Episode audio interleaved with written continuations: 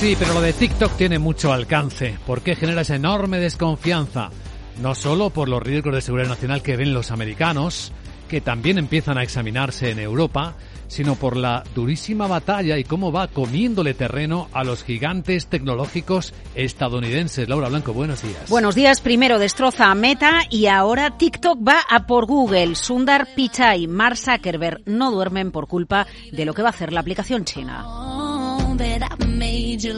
A ver, TikTok se ha comido a meta con los vídeos cortos. Cada vez pasamos menos tiempo en las redes tradicionales, en las redes clásicas y pasamos más tiempo pasando con el dedo los vídeos cortos de TikTok. Bueno, pues ahora TikTok se quiere comer a Google, en concreto a YouTube. TikTok, conocida por esos vídeos cortos, va a permitir a los creadores hacer vídeos más largos y cobrar por ofrecer contenido exclusivo, es decir, quiere uh, robar creadores de contenido uh, principalmente a YouTube y quiere además que los creadores moneticen, porque claro, necesita poner algún gancho, una prima para que se vayan a esta red social.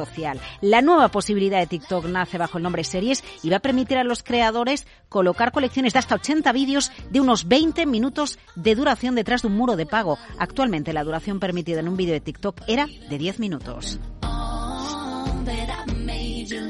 Bueno, ¿qué dice TikTok? Que sus usuarios acuden cada vez más a la plataforma buscando hojas de cálculo para sus negocios, rutinas de ejercicios y recetas de comida.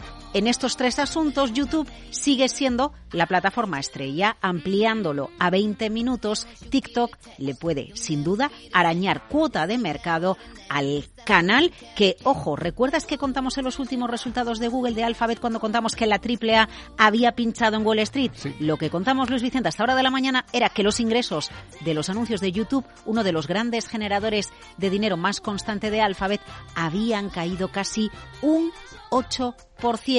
Es decir, YouTube no pasa por su mejor momento y TikTok, propiedad de ByteDance, la compañía china, quiere hacerle más daño. Alcanzó los mil millones de usuarios mensuales en septiembre de 2021 y ¿sabes qué? Que desde entonces no ha informado sobre el número de usuarios que tiene. Yo cada vez que voy en el metro, en el autobús o por la calle veo a todo el mundo de todo tipo de poder adquisitivo consultando TikTok.